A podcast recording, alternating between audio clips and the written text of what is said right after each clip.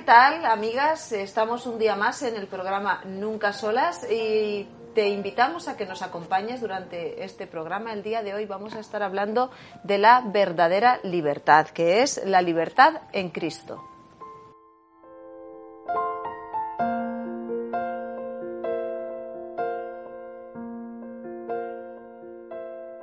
Y para hablar de este tema, de la verdadera libertad, hoy me acompañan dos amigas. Eh, hola Doris. ¿Qué tal? ¿Cómo vamos? Bienvenida a la tertulia, al programa. y hola Merche. Hola Esteban. ¿Qué tal? Bien. Eh, bienvenida al programa. Entonces, eh, hoy queremos hablar de lo que es la verdadera libertad. La palabra libertad se escucha muchas veces, la escuchamos cuando hablan los políticos, la escuchamos en los medios de comunicación y queremos explicar el concepto bíblico de lo que es la verdadera libertad.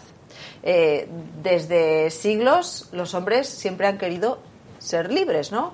Eh, cuando estaba la época de la esclavitud, imagínate, compraban la libertad, ¿no? Los esclavos tenían que comprar la libertad. Había dos opciones, ¿no? Ser esclavo o ser libre.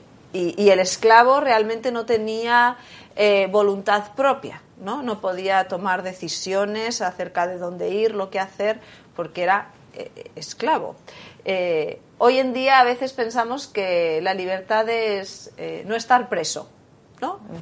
o el que está preso en una cárcel o el que está libre.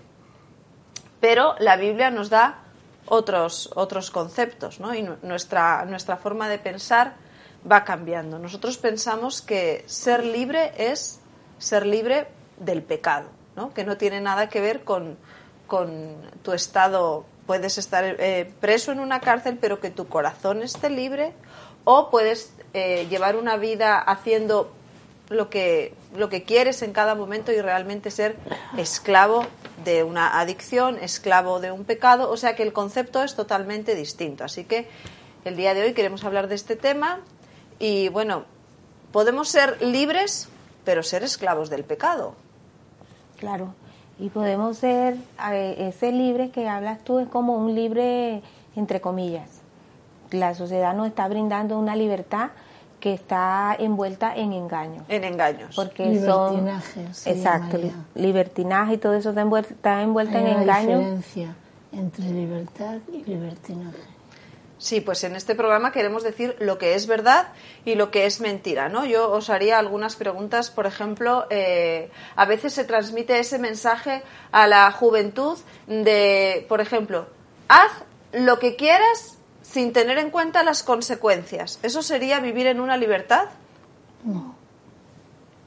Claro que no, las consecuencias se van a sufrir, sea lo que sea. O sea, alguien puede tener una vida digamos, muy, muy, muy libre, muy alegre, haciendo lo que quiera, por lo menos con su cuerpo. Vamos a poner un ejemplo, con su cuerpo. Ah, bueno, eh, alcohol, alcohol, alcohol, droga, droga, droga, sexo, sexo, sexo.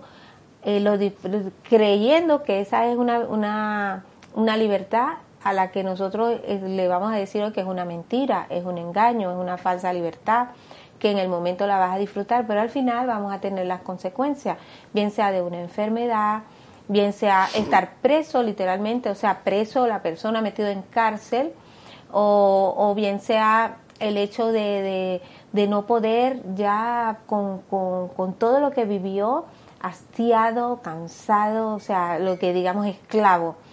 O esclavo también de eso, que al final no logra salir. O sea, personas que yo, yo veo personas, testimonio de personas que dicen, ah, que yo soy así, ya realmente yo soy así, yo no voy a cambiar. O sea, necesito drogarme, por ejemplo, necesito drogarme para, para poder hacer lo que voy a hacer. De repente, si es actor de cine, para poder hacer, tengo que estar drogado y todo eso. Ya es una libertad que se convirtió en una esclavitud. En una adicción, se ha convertido en una esclavitud, en una adicción. Eh, hace unos días escuchábamos eh, un debate político en el que, bueno, nuestros políticos hablaban eh, de dar más libertad a la mujer, ¿no? de que la mujer sea cada vez más libre. Y cuando yo eh, escuchaba el concepto de libertad, mm, pues bueno, me asombraba y a la vez mm, es que me, enfado, ¿no? Digo, es un concepto tan equivocado, ¿no?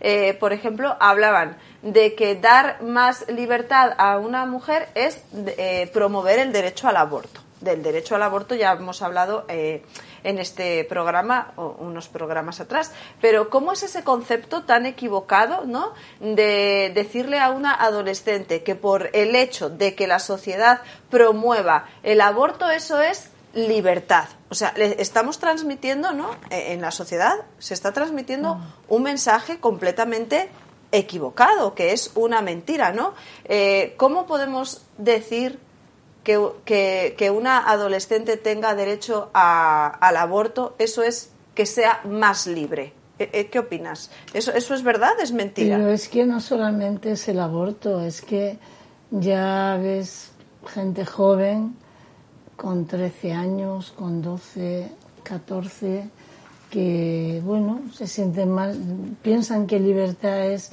pues venga, me apetece fumar, pues voy a empezar a fumar, pues voy a practicar sexo, pues voy a drogarme, pues voy a, eh, a insultar a aquel que me cae mal. Es que no sé.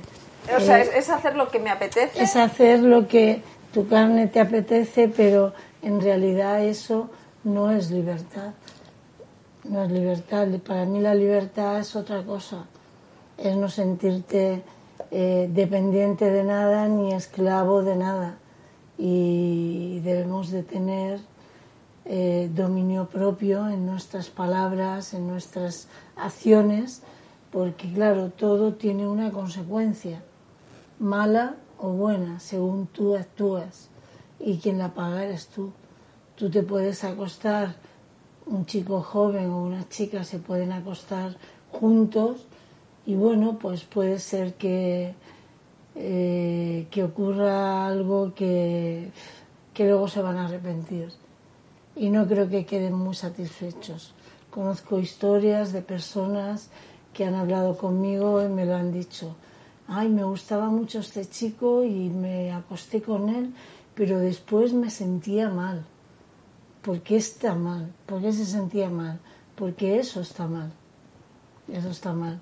Y lo mismo fumar y lo mismo beber alcohol, todo ese tipo de cosas que para la sociedad es siéntete libre, haz lo que te apetezca, haz lo que quieras, pero las consecuencias luego son malas, no te sientes bien. Entonces nosotros pensamos que mm, pensar que la libertad es puedo hacer lo que quiero, lo que me apetece, lo que me place en cada momento sin tener que darle em, sin tener que mirar las consecuencias o sin tener que contar con nadie, eh, realmente eso no es libertad, eso es una mentira, eso es un engaño, es libertinaje. También eh, se les dice a nuestros jóvenes desde la política, los medios de comunicación, etcétera, que también se fomenta mucho ¿no? el hacer lo que te apetece en cualquier momento sin tener que darle cuentas a nadie, ni siquiera a los propios padres. Eso también me parece eh, una barbaridad, ¿no? También mm. es una mentira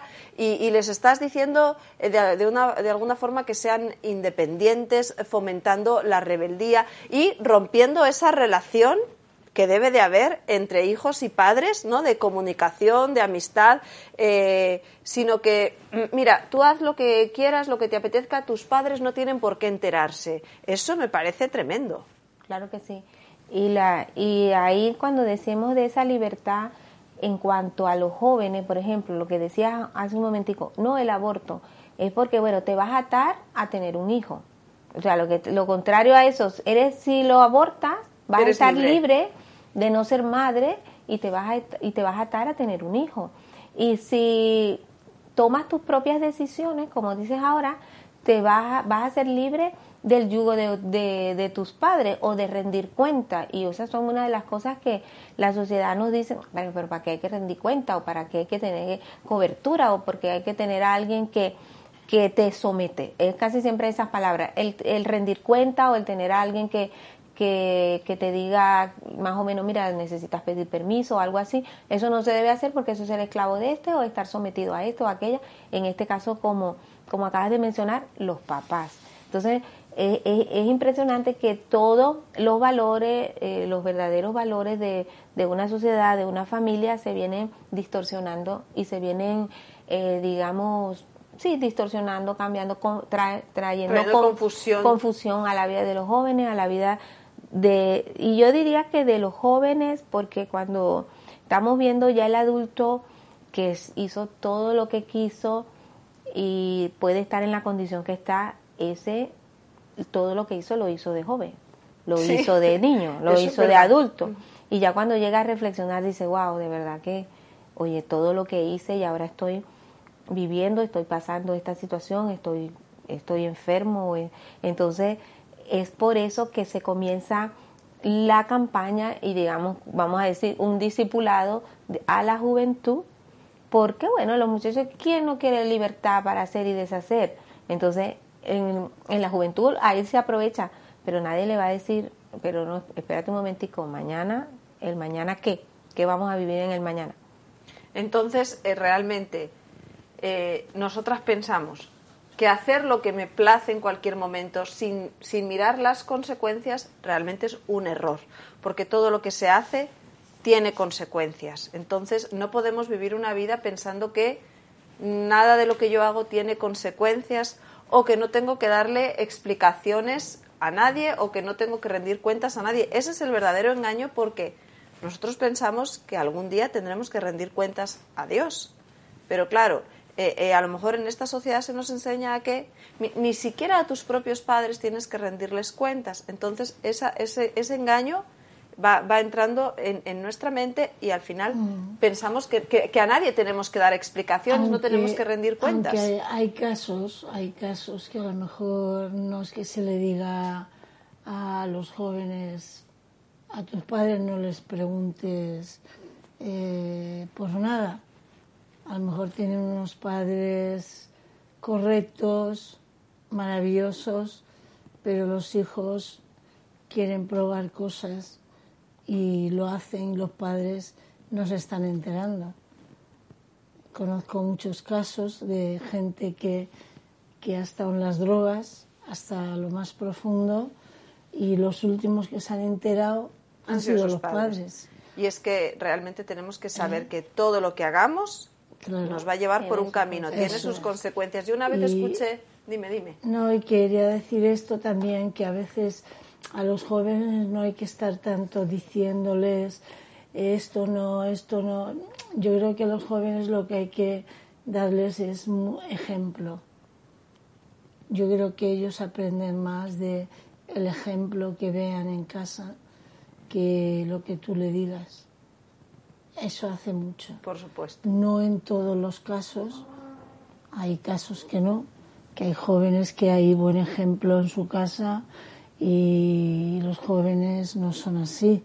Pero bueno, yo creo que es esencial el ejemplo, el amor, eh, la educación, las buenas costumbres que se viven desde casa.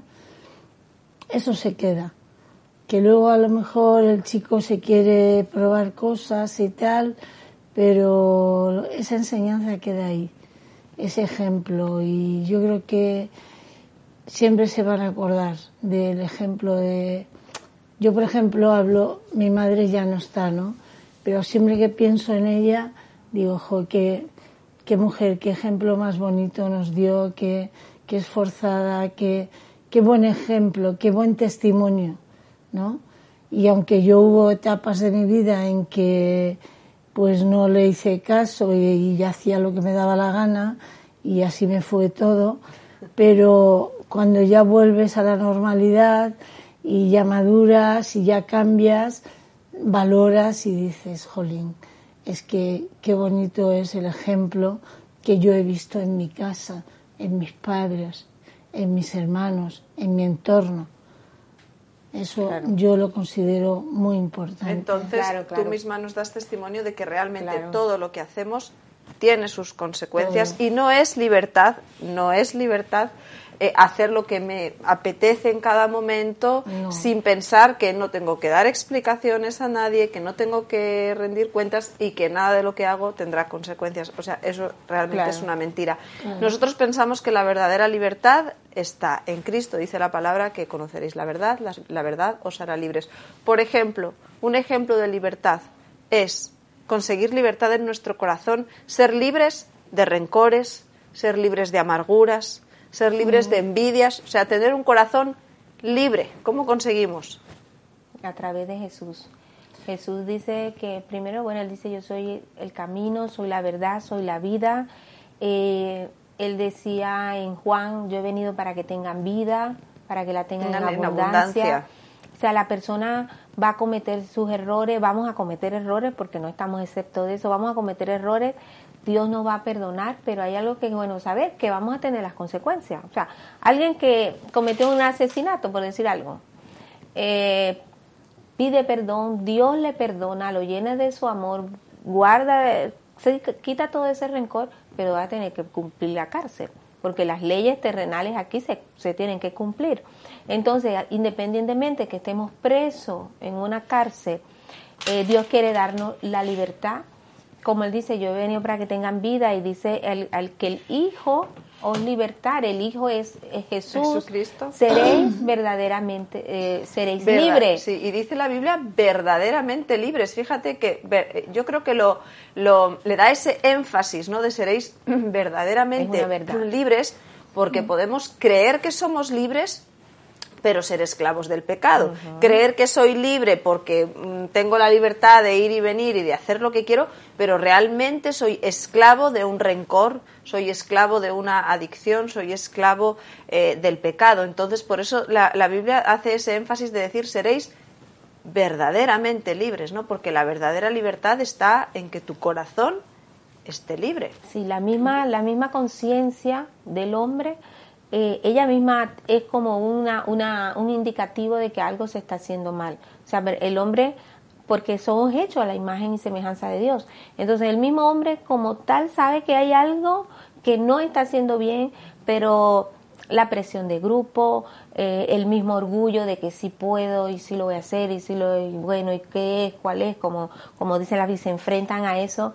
Eh, esas, esas cosas realmente están en la en la, en la vida del hombre, pero Dios, Jesús, en su, en su palabra, Él dice, ah, y conoceréis la verdad. O sea, cuando conoces a Jesús, cuando le conoces, por medio de su palabra, o sea, yo tengo que conocerle, o sea, no puedo que alguien me lo diga, eh, es como comprar un, un, un, móvil y tú no sabes cómo funciona, tienes que saber cómo funciona para poder realmente disfrutar de, eso, de los beneficios de un móvil.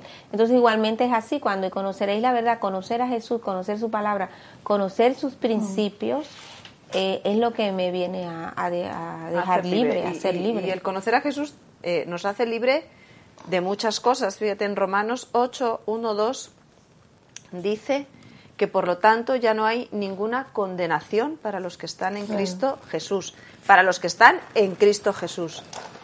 Pues por medio de él eh, la ley del espíritu de vida me ha liberado de la ley, del pecado y de la muerte. Eh, fíjate lo que dice aquí, ¿no? Que eh, por los que están en Cristo Jesús son libres, fíjate, de la condenación y de la culpa. ¿Te imaginas ser esclavo de la culpa? Sentirte culpable y, y pensar que no tienes mm, forma de salir de ahí.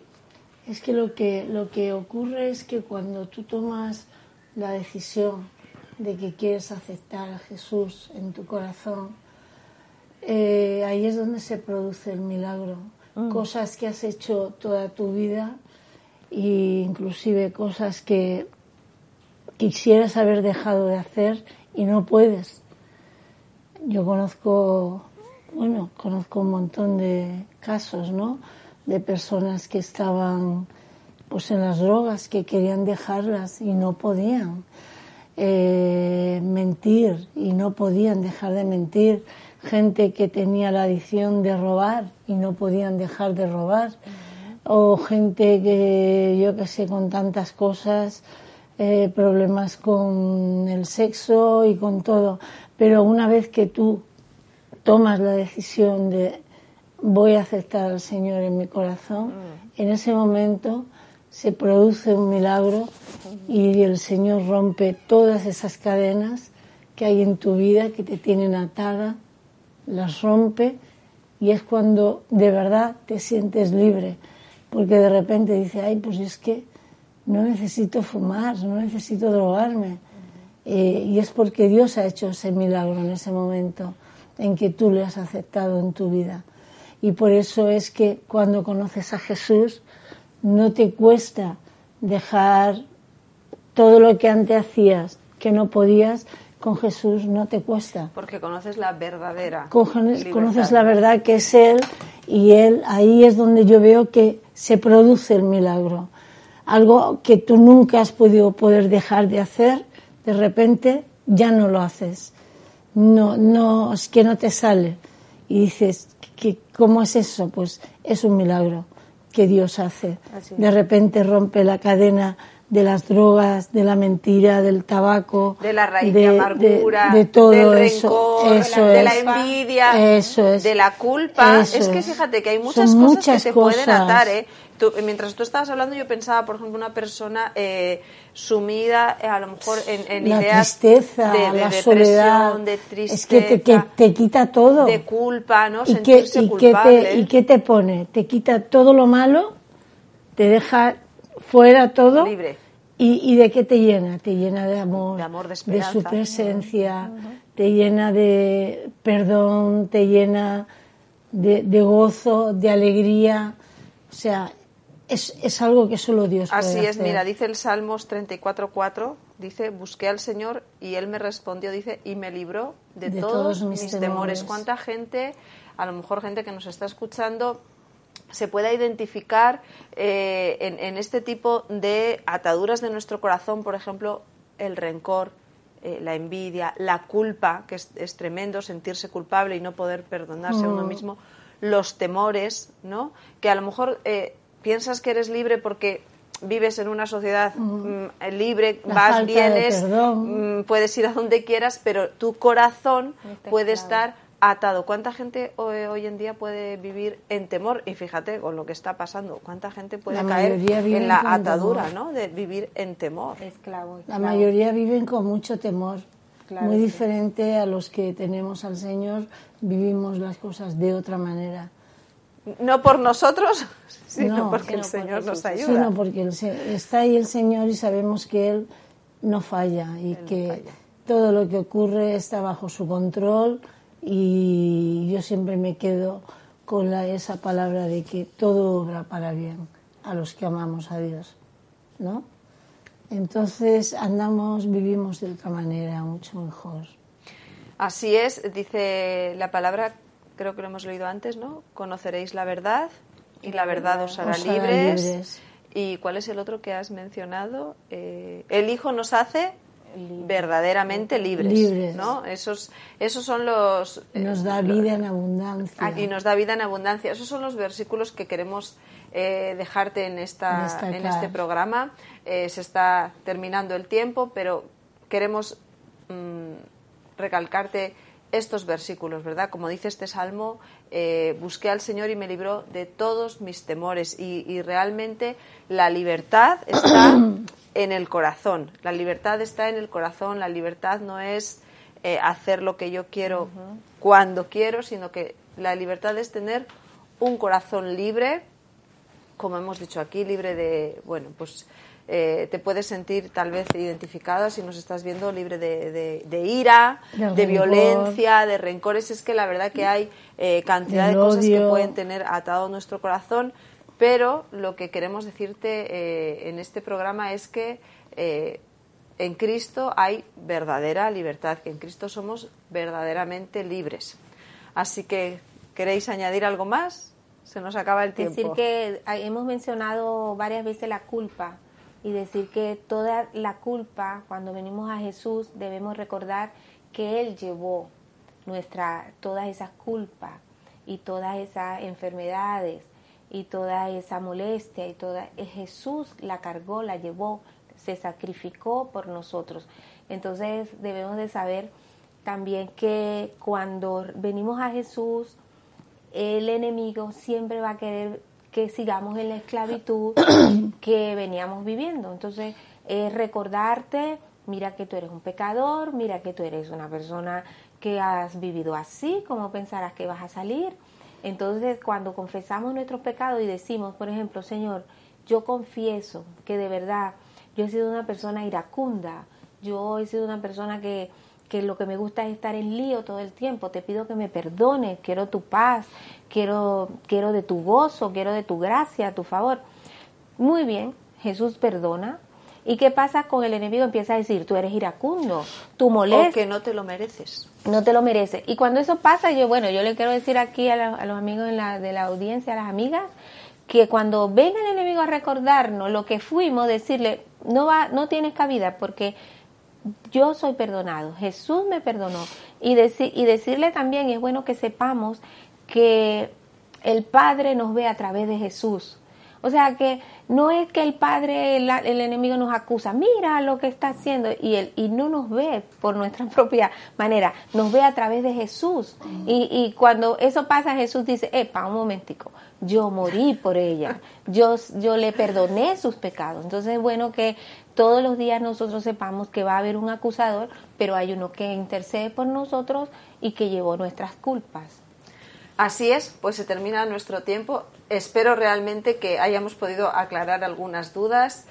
Em, en el programa salen los números de teléfono por si alguien quiere comunicarse y espero realmente haber sido de ayuda, ¿no? que hayamos podido aclarar lo que es tener una verdadera libertad en Cristo. Y nos vemos en el siguiente.